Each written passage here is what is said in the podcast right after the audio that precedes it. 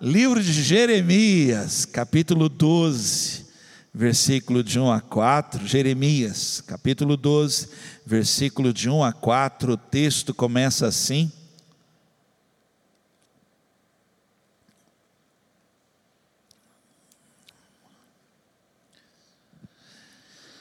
Ó Senhor Deus,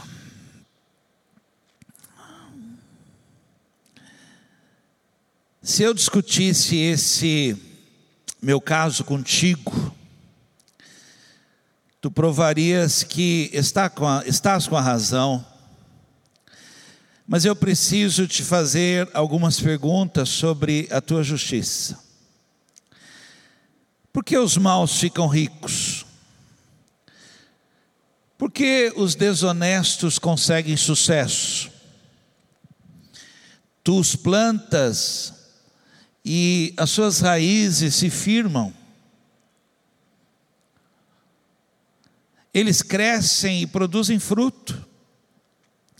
Vivem sempre falando bem de ti, mas na verdade não se importam contigo. Mas tu, ó Senhor, me conheces Tu vês o que estou fazendo e sabes como te amo. Ó Senhor, arrasta essa gente como ovelhas para o matadouro, separa-os para o dia da matança, porque quanto tempo a nossa terra ficará seca? Até quando o capim murchará em todos os pastos? Os animais e as aves estão morrendo por causa da maldade dos moradores da terra que dizem: Deus não vê o que estamos fazendo. Olhe para mim um minuto só, que olhe para cá, chamar a sua atenção aqui, um desabafo, né? Um abrir do coração, derramar do coração, mas agora vem a resposta de Deus. Jeremias 12, 5, resposta de Deus. E aqui vou pedir agora aquela atenção especial sua. Deus vai falar, olha, Deus respondeu: Jeremias, se você se cansa apostando corrida com os homens, como é que vai correr mais do que os cavalos? Se você não se sente seguro numa terra de paz, como é que vai conseguir viver nas matas do Rio Jordão? Até aqui eu quero orar com você. A palavra foi lida, a palavra está aberta, a palavra está liberada, e eu creio que o Senhor quer trazer sobre nós luz, quer trazer ensino, trazer sabedoria, Ele quer produzir algo pela ministração da Sua palavra, amém? Vamos pedir ao Senhor agora, vamos orar, pedir que agora você, onde você estiver, você pode estar aí na cama, sofá, cadeira, dentro de um carro aí ouvindo, mas que agora aí você possa pedir a Deus, Senhor, alcança o meu coração. Pai, em nome de Jesus é a tua palavra e quão boa, preciosa é a tua palavra. Senhor, a tua palavra ela é profunda, Senhor. A tua palavra, eu me alegro na tua palavra. O meu coração, Senhor, ele tem gozo na tua palavra, Senhor. Ao ler, reler, meditar na tua palavra. Agora peço, torna fácil. Senhor, que eu não seja impedimento para que os meus irmãos agora alcancem sabedoria nesta palavra. Usa da minha vida. Ministra, fala conosco, abre olhos. Senhor, renova entendimento, traz uma mente sã, curada, renovada, muda pensamentos, muda rumos, muda decisões, provoca algo, Senhor, tu podes, em nome de Jesus. Amém, amém. Deus vai falar com você, Deus quer falar com você. Gente, eh, quando a Bíblia diz Neste mundo tereis aflições. É muito importante você entender que isso é um aviso.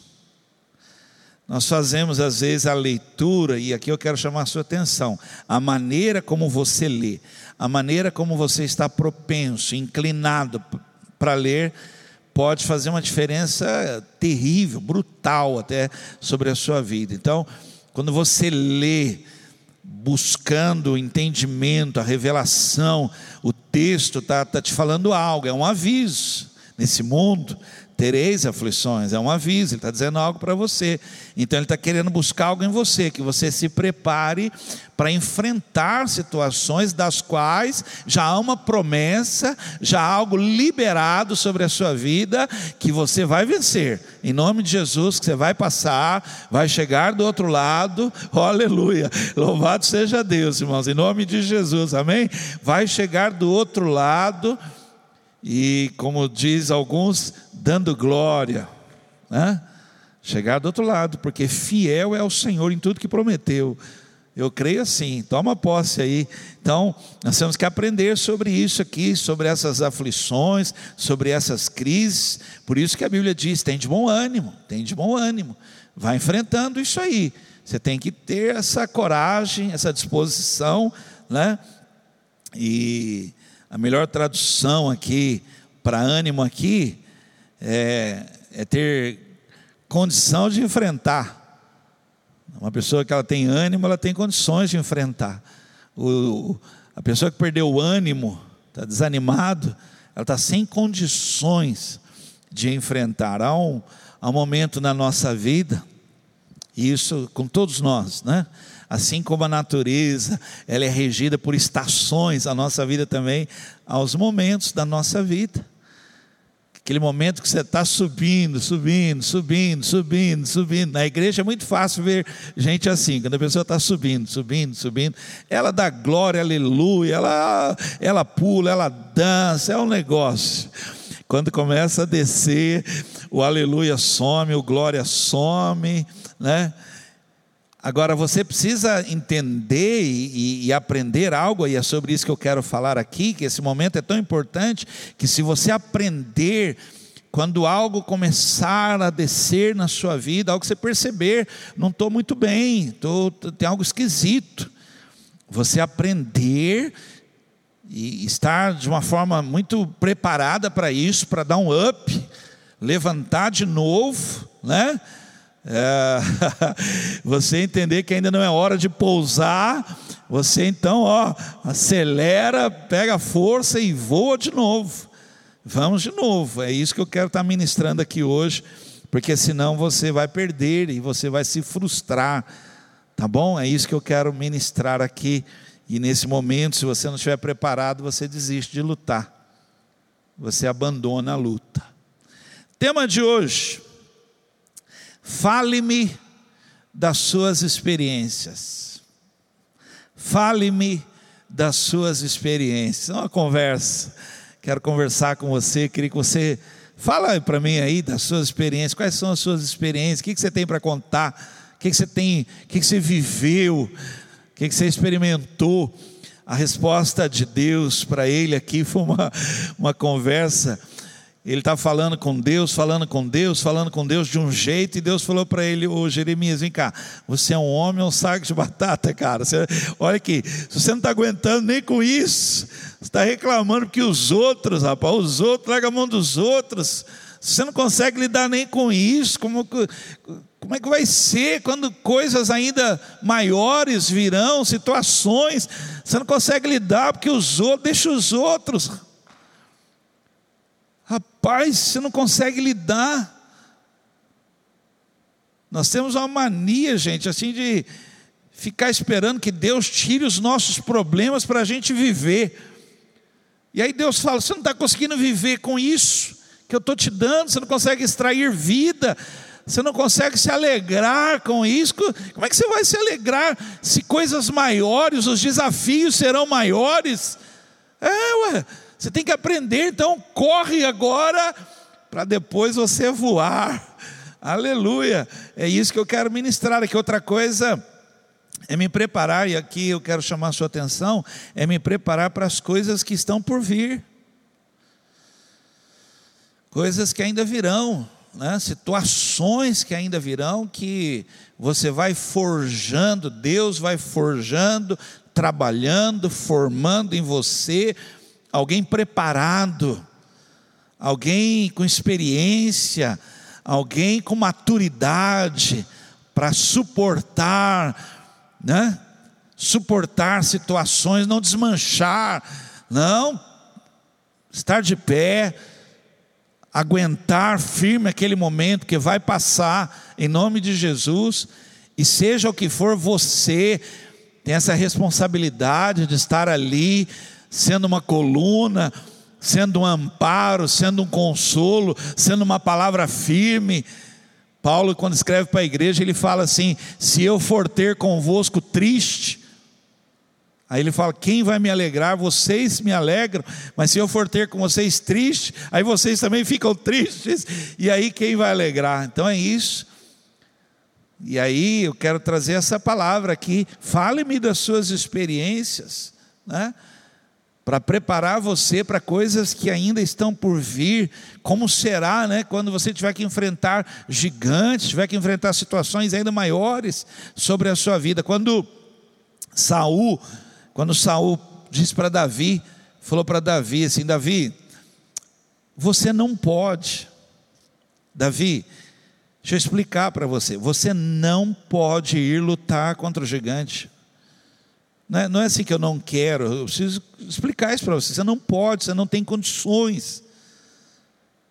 É muito legal se você ouvir, eu vou ler para você 1 Samuel, a resposta de Davi. É isso que eu quero ministrar hoje na sua vida ministrar que você traga à luz as experiências que você tem com o Senhor, porque é isso que vai fazer você ter sustento, você ter estrutura emocional, espiritual, são as experiências que você tem com o Senhor, são as experiências que você tem na caminhada.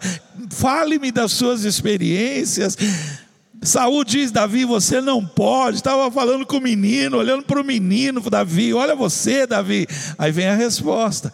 1 Samuel 17, 34 a 36, meu Senhor, disse Davi, meu Senhor, disse Davi, eu tomo conta das ovelhas do meu pai. Quando um leão ou um urso carrega uma ovelha, eu vou atrás dele, ataco e tomo a ovelha.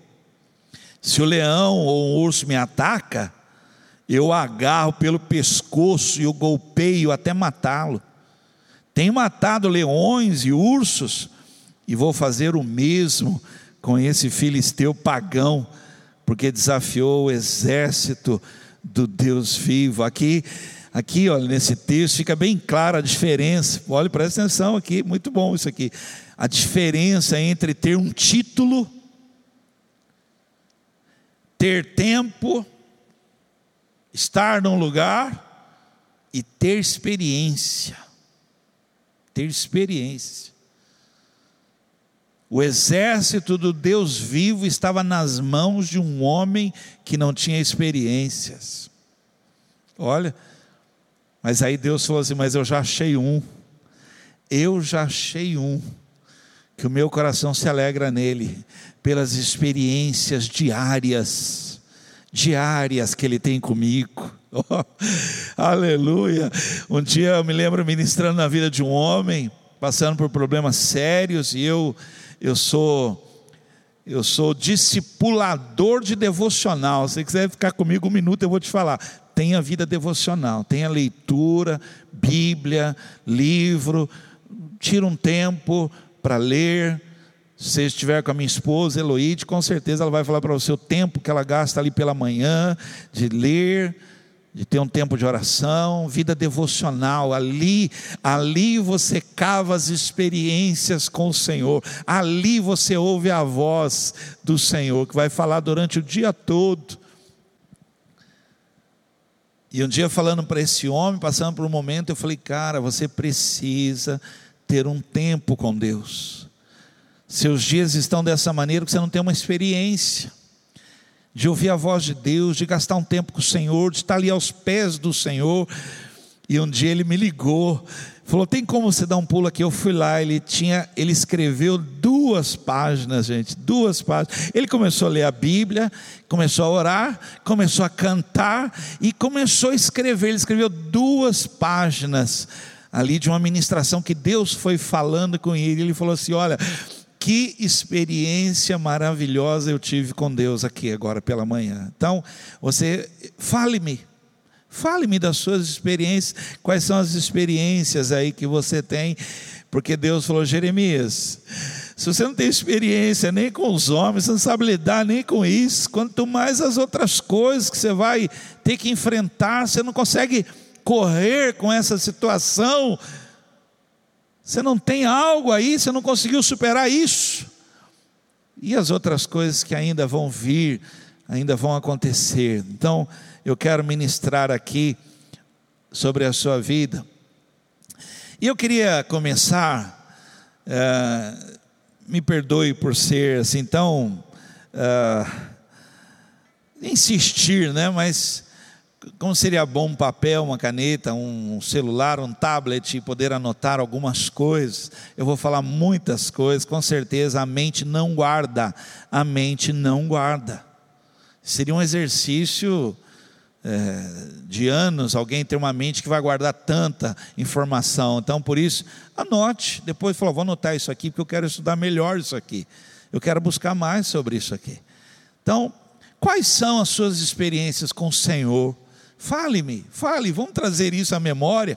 Quais são as experiências que você tem com o Senhor? E eu fiquei, fiquei buscando aqui para falar com vocês e eu quero repetir, eu já falei aqui na Carisma, uma experiência que eu tive com a presença do Senhor quando eu tinha 12 anos de idade. Eu me converti, me entreguei minha vida a Jesus com 14 anos de idade. Eu ia fazer 15 anos prego já a palavra em igreja desde os 16 anos de idade, mas com 12, eu me lembro de estar num retiro de carnaval, na igreja metodista, um retiro numa roça, e sem querer nada com o Senhor, não queria nada com Deus, eu ia lá para bagunçar, e tinha parceiros de bagunça, levava algo que eu abomino hoje, abomino, baralho.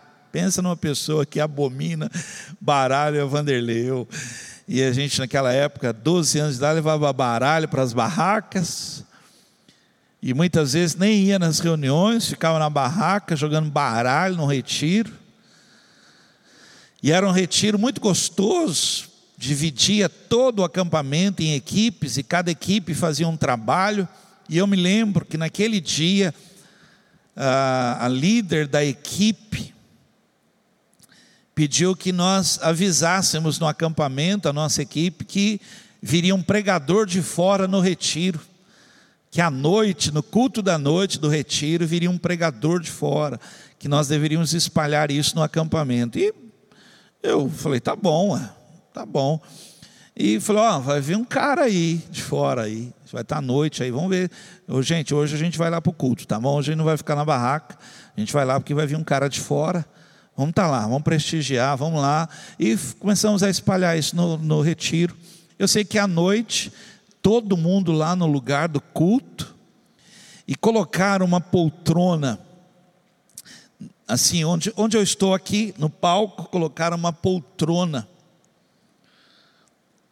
cobriram a poltrona com lençol, jogaram um lençol assim em cima da poltrona, e o louvor lá, pessoal no louvor, música, só música atual. No Egito escravo fui, sim, sim, ó, sim, ó, só música da época, né? E, e eu sei que eu tô lá, tô lá olhando aquilo, Ficava olhando para trás, gente, eu vou passar vergonha. Falou que vinha um pregador, não estou vendo ninguém novo aqui. Será que o cara atrasou, não chegou na roça? E eu falei, gente, eu vou passar carão, porque eu falei, falei para um monte de gente que eu tenho um pregador de fora. E aí lá o louvor lá, é, livre, me deixaste livre, me deixaste livre, livre Senhor, e cantando, e a gente cantando. Aí a, a pessoa lá, a líder, pegou o microfone e falou: Gente, vamos lá, vocês podem sentar. O pregador chegou, 12 anos eu tinha. Quando ela falou, o pregador chegou, eu olhando para aquela poltrona, oh meu Deus, o lençol se ajeitou na poltrona, que coisa eu comecei a chorar, a chorar. Os meus amigos do baralho olhavam para mim e falavam: Você ficou louco? O que está acontecendo? Você está chorando? E eu falava: Vocês não estão vendo? E a poltrona, o lençol se ajeitou direitinho na poltrona. Alguém sentou. Alguém sentou. O meu Senhor sentou. O meu Senhor, aquele que já buscava minha alma aquele que depois, mais à frente, eu teria um encontro com Ele. Essa foi uma experiência que eu tive com Deus que marcou a minha vida. Quais são suas experiências? Fale-me das suas experiências. Hoje, olha, com 52 anos, lá se vão 40 anos, meu coração ainda queima, e eu ainda busco o fogo de Deus no meu coração, por causa daquela experiência de ver a presença dele ali naquele lugar. Talvez você olhe e fale assim: como que você chegou depois de 40 anos? Foi aquela experiência tão maravilhosa, inesquecível, que eu vou contar para o resto da minha vida. Fale-me das suas experiências. No livro de Êxodo, capítulo 3, versículo 2 e 3, Ali o anjo do Senhor apareceu a ele numa chama de fogo, no meio de um espinheiro. Moisés viu que o espinheiro estava em fogo, porém não se queimava. Então pensou: que coisa esquisita, por que será que o espinheiro não se queima? Vou chegar mais perto para ver. Quando ele olha, quando ele, que experiência, gente, que experiência isso. Quando ele, ele viu aquilo, o que, que é isso? E ele falou: deixa eu ir lá ver. Foi chegando mais perto. Quando ele chegou perto, a voz de Deus falou: pare, pare, tire a sandália dos teus pés. Aleluia. Falou para ele: lugar onde você está não é um lugar qualquer. É um lugar santo. Oh, meu Deus, que experiência maravilhosa. Deixa eu pedir algo? Posso pedir? Eu não estou vendo, gente. Eu estou ministrando aqui, mas tem gente lá. Depois também eu vou ver. Se você tem experiências, fale-me das suas experiências.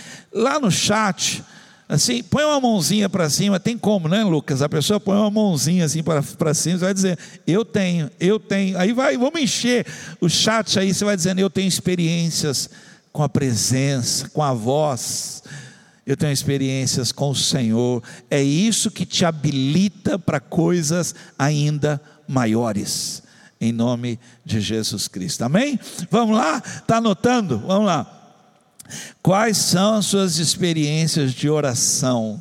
De oração. Eu vou contar uma agora, maluca, hein? Vou contar uma aqui para você aqui. Eu, na minha adolescência, juntamente com outro um amigos que nós tínhamos, nós uma sede, uma fome por Deus, e é incrível, essa turma toda é pastor hoje, foi consagrado, ministra a palavra, prega em igrejas aí, Deus espalhou. Nós éramos um grupo de jovens, adolescentes, mas eu me lembro uma experiência de oração, eu, meu grande amigo, Wagner Pacheco, nós chorávamos para orar. Pensa dois adolescentes que é, a gente não fechava bar, não, a gente fechava vigília, gente. Que loucura, eu falo isso hoje. A gente, ah, tem uma vigília da igreja tal, em tal lugar.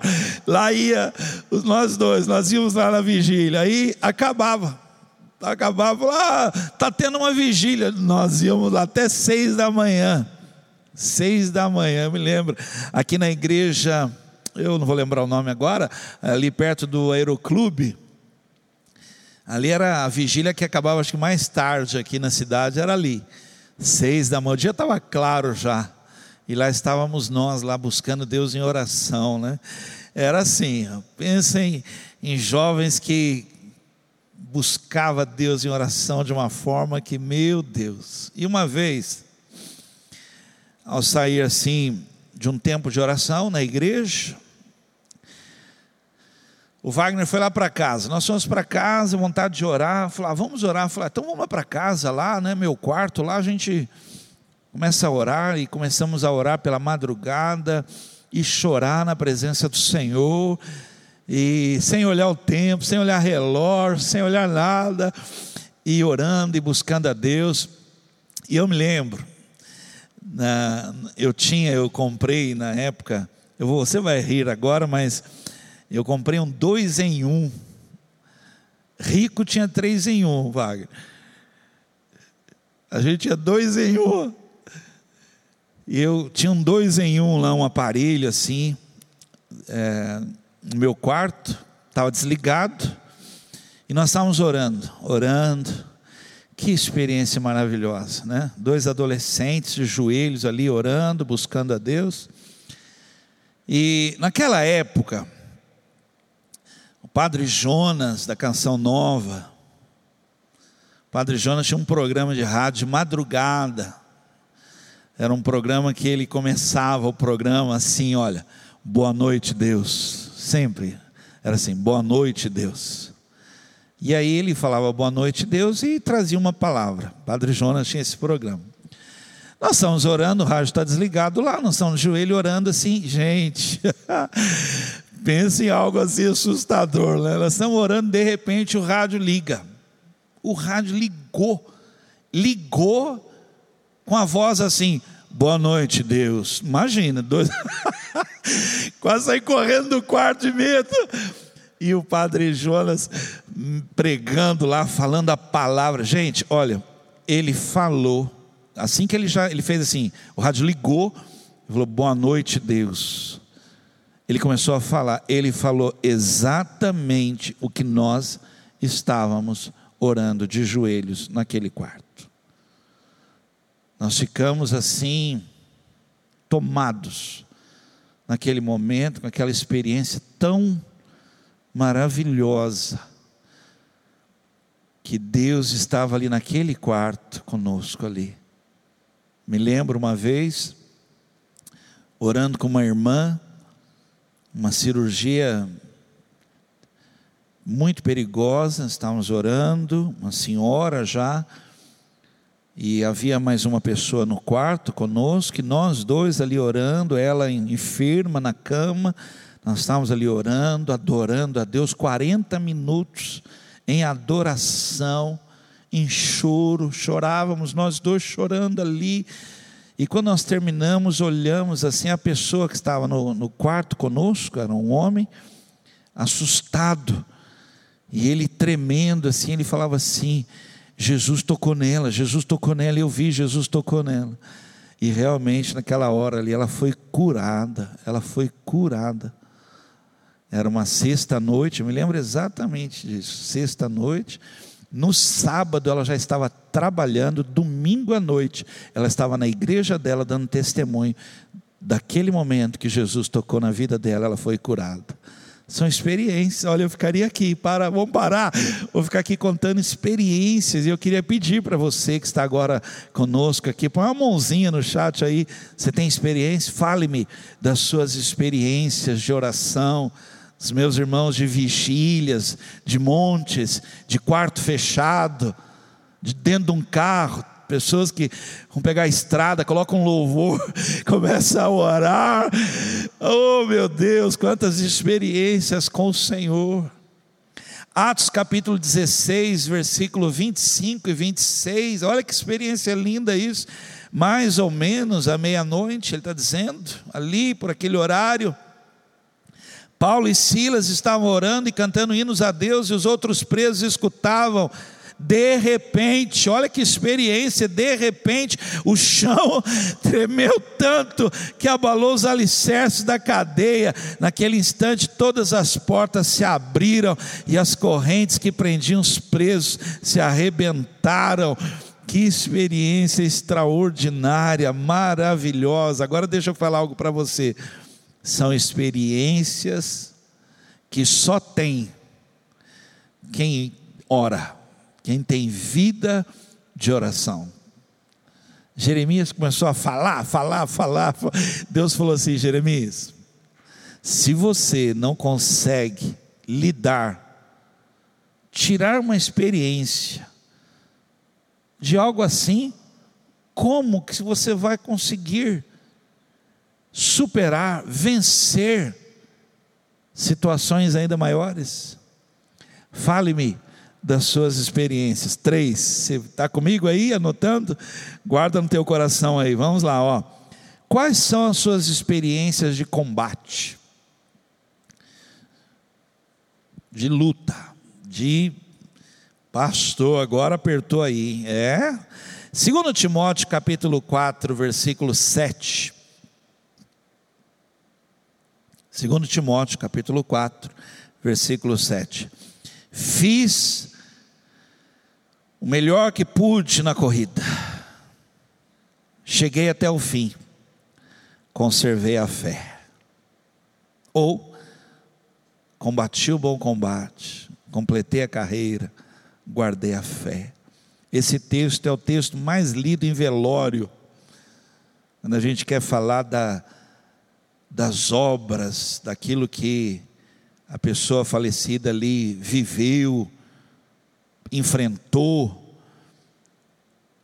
Mas eu queria pedir agora para você, fale em vida das suas experiências de luta, de o problema é que a gente foge. A gente foge de luta, a gente tem até medo.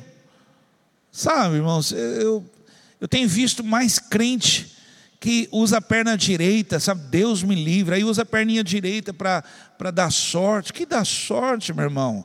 Entra com os dois pés, enfrenta, o Senhor é contigo. Tem experiências mesmo. Davi, Saul falou para ele assim: menino, você não pode. Davi falou: tio, tiozão, ô tio, eu já enfrentei um leão, já enfrentei urso, eu já e vai ser igual. Esse gigante vai cair. Olha, não, não foge não, não foge não, encara, encara, enfrenta. Quais são suas experiências aí, olha, de luta, de combate? Eu queria falar algo a você aqui. Deus pode usar, por favor, não, não toma a palavra de forma errada agora, senão você vai dizer, ah, o pastor disse lá que Deus manda. Não, Deus pode usar, se você permitir, Ele pode usar situações contrárias, circunstâncias contrárias, ventos, Ele pode usar problemas, Ele pode usar para forjar em você um valente, para forjar em você um homem melhor, um marido melhor, um pai melhor, um pastor melhor, um servo melhor, alguém preparado para coisas ainda maiores, coisas grandes e firmes que você não sabe. Deus tem procurado pessoas que digam: Eu não fugirei, pois eu sei quem tenho crido e eu sei que Deus está comigo. Oh meu Deus, você não imagina meu coração como entristece cada vez que eu vou num velório e eu vejo que os valentes estão indo embora e não está sendo formado uma nova geração de valentes, de gente que sabe quem crê e que não foge da batalha, mas que mantém firme a confissão na boca, pois fiel é o que prometeu. Deus está comigo, muito mais são os que estão comigo, aleluia. Quais são, por favor, fale-me das suas experiências. Oh, meu Deus, quantas pessoas sem ter o que comer dentro de casa e viram o anjo do Senhor bater a porta, aleluia. Quantas pessoas, irmãos, que indo fazer a obra, o carro sem combustível, Quantas pessoas assaltadas apontando arma, mas ali não foi permitido que nenhum tiro, nenhuma arma, nenhuma bala tocasse. Quantas e quantas pessoas. Vamos lá? Fale-me das suas experiências.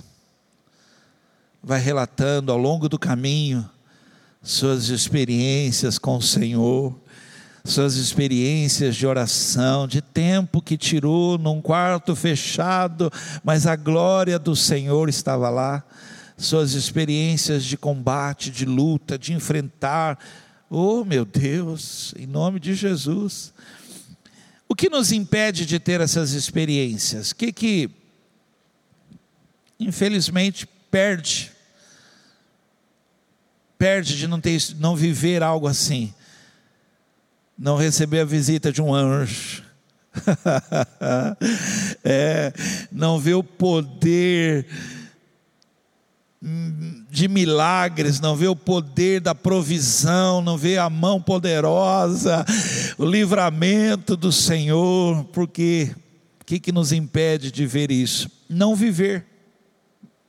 Não viver.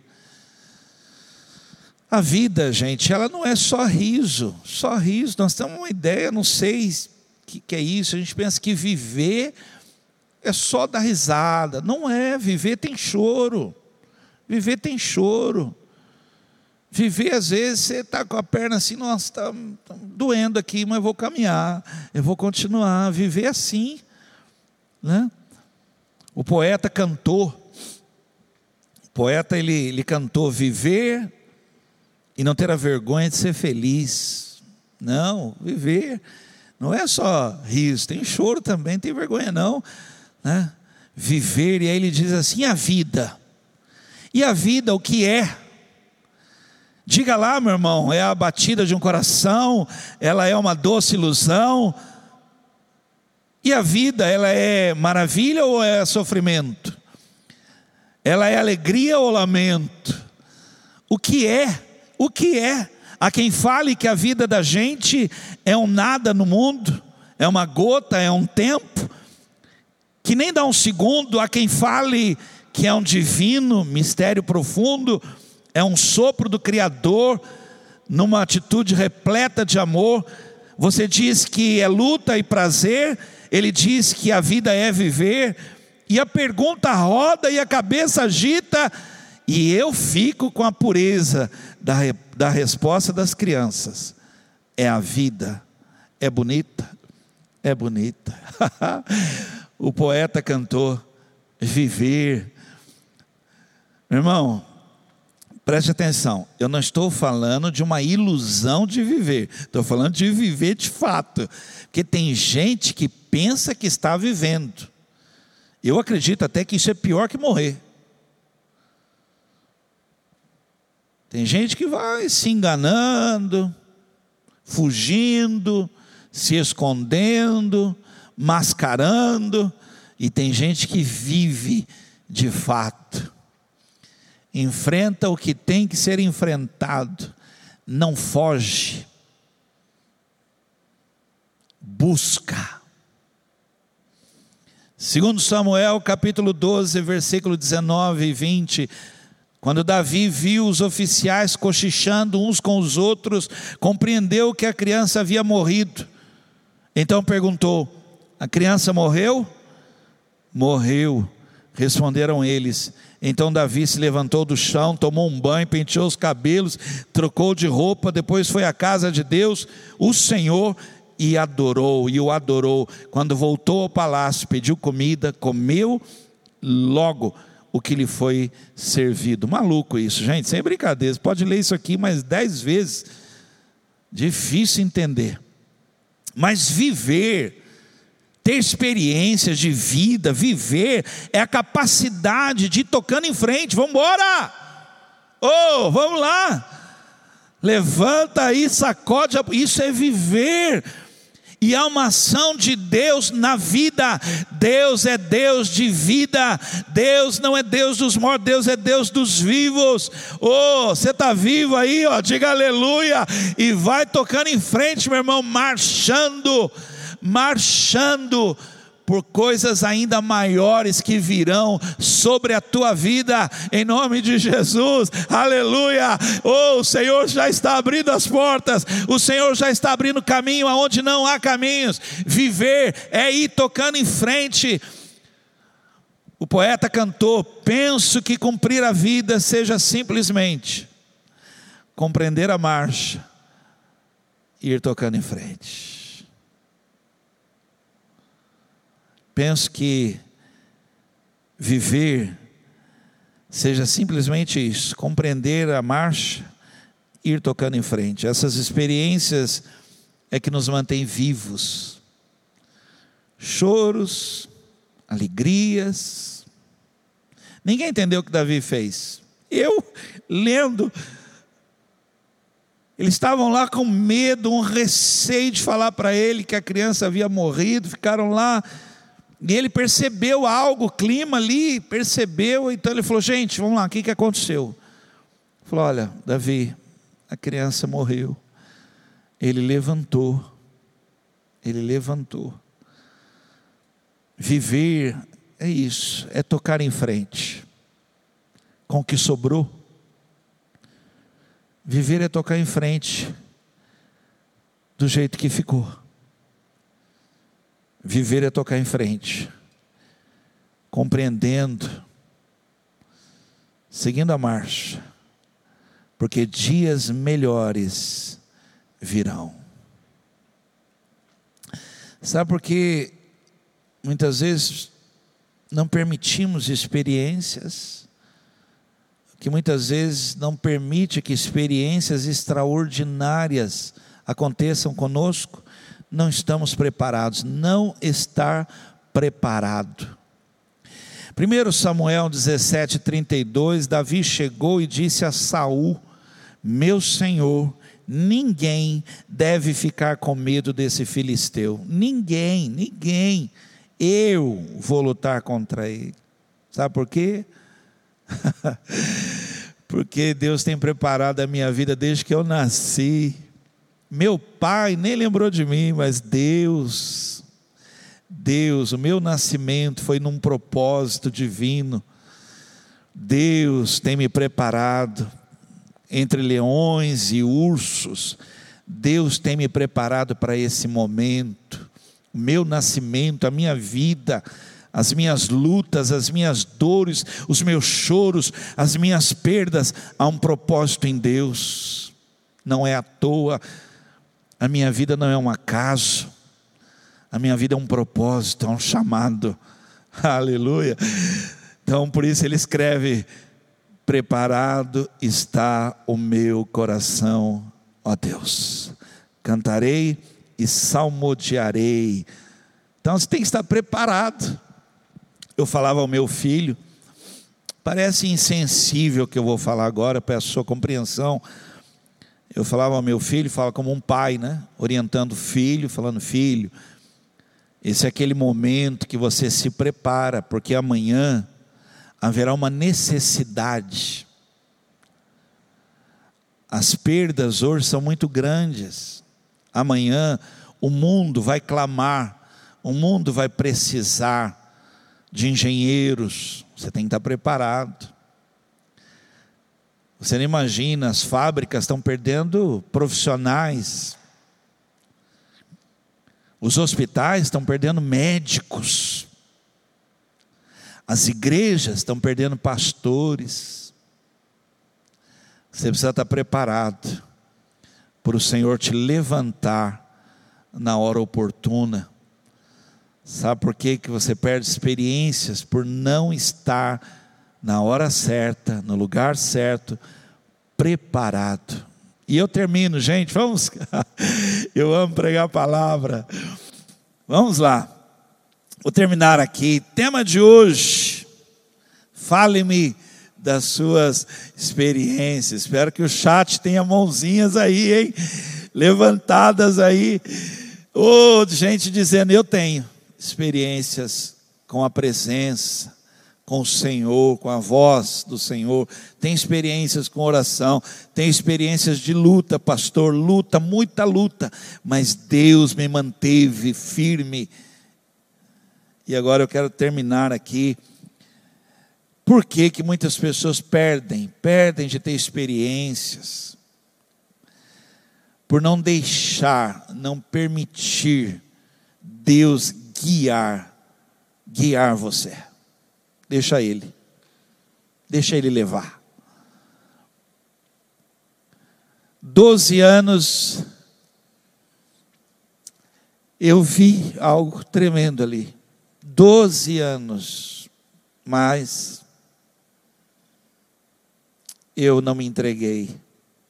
Chorei, vi que era real, mas não me entreguei a Ele.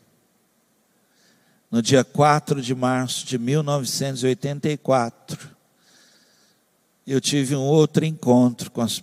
Olha, que graça, que misericórdia de Deus. Tive um outro encontro com a Sua presença. E eu me joguei ao chão.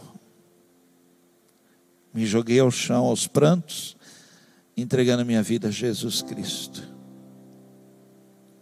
Na igreja Cristo Salva, tio Cássio. As minhas maiores experiências foi quando Deus guiou a minha vida. Não fui eu, não fui eu, foi o Senhor. Ele que levou. Ele que levou. Eu permiti, deixei deixei Ele guiar, deixei Ele levar. Eu me lembro vivendo um momento com Deus aqui em Guaratinguetá, e um dia Deus me levou a Cachoeira Paulista. No momento em que Cachoeira Paulista ainda era uma situação muito difícil. Cachoeira Paulista, naquele, naquela época, capital nacional da macumbaria de fundo de quintal. Brasil todo. Cachoeira Paulista, final de semana, recebia carros do Brasil todo. Trabalhos de macumbaria nas casas, era algo terrível lá. E eu me lembro que eu fui para Cachoeira Paulista. Daniel e a Sandra já estavam lá trabalhando numa casa, pregando a palavra e eu fui para estabelecer uma igreja lá em Cachoeiro Paulista. E mataram um animal e jogaram o animal numa poça d'água, num campinho de futebol, algo até nojento, aquilo deu um cheiro, moscas grandes assim. E uma criança recém-nascida foi picada. Eu, eu não sei dizer na época, nem sei o que foi aquilo, mas feridas pelo corpo todo tomaram aquela criança, uma coisa horrorosa. Renan, recém-nascido, meu filho, recém-nascido. E eu me lembro, eu não conhecia ainda as coisas, eu me lembro que jovem ainda e deram um banho de permanganato. Aquela criança ficou roxa, de tanto aquilo que aplicaram, por causa das feridas. E quando eu cheguei para pregar a palavra, os pais levaram a criança para que eu pudesse orar. E eu olhei para aquela criança cheia de ferida. Falei, meu Deus do céu. Mas eu ministrei a palavra, preguei a palavra, e depois pedi aos pais que viessem à frente. A igreja se levantou, toda a igreja levantou as mãos e começamos a orar por aquela criança, declarando em nome de Jesus: seja curada no dia seguinte, aquela criança então dormiu aquela noite. No dia seguinte, quando a criança acordou, não havia uma ferida no corpo daquela criança, não havia sinais de feridas, como se a pele tivesse sido totalmente restaurada. Aí eu estou contando a experiência e não está entendendo. Foi apenas porque eu permiti que Deus me levasse foi Ele que levou, foi Ele que guiou, foi Ele que fez, o poder é dele. Deixa Deus guiar. Eu vou ler essa experiência para você, está no livro de Ezequiel, e aqui eu termino, Ezequiel 47, versículo 2 e 3. Então, olha que experiência, gente. Então o homem me fez sair da área do templo, pelo portão norte e me levou, essa é a palavra aqui, ó, e me levou pelo lado de fora até o portão que dá para o leste.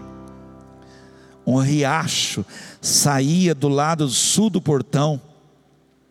Com a sua vara de medir, o homem mediu 500 metros na direção da correnteza para o leste e me fez atravessar o riacho ali. Ah, e a água chegou aos meus tornozelos. Que experiência maravilhosa. Que pastor que é que coisa foi aquilo? Ele me levou, mediu. E quando eu vi, já tinham águas no meu tornozelo. E algo como que dizendo para mim: tem mais, tem mais, você quer mais? Olha como termina essa experiência, olha como termina. Ezequiel 47, 5. Finalmente, mediu mais 500 metros. Oh Deus, e o rio era tão fundo, tão fundo, que eu não podia atravessar. Era fundo demais para ser atravessado, a não ser a nado. Isso fala de coisas grandes, sobrenaturais, incríveis que Deus tem preparado para cada um de nós. Temos que deixar deixar Ele ser pastor, deixar Ele ser o nosso guia, deixar Ele nos levar. Para de lutar, para de resistir à ação do Espírito Santo na tua vida. Meu Deus, quantas vezes Deus tem falado com você e você numa luta se entrega, deixa Ele levar e você vai ver águas que dão nos, nos tornozelos, que aleluia. Quer mais? Quero águas que dão nos joelhos, aleluia. Quer mais? Água que dão nos lombos. Quer parar ou quer mais? Não, eu quero mais. Finalmente, águas profundas, experiências extraordinárias. Assim será sobre a sua vida. Fale-me das suas experiências, em nome de Jesus. Amém?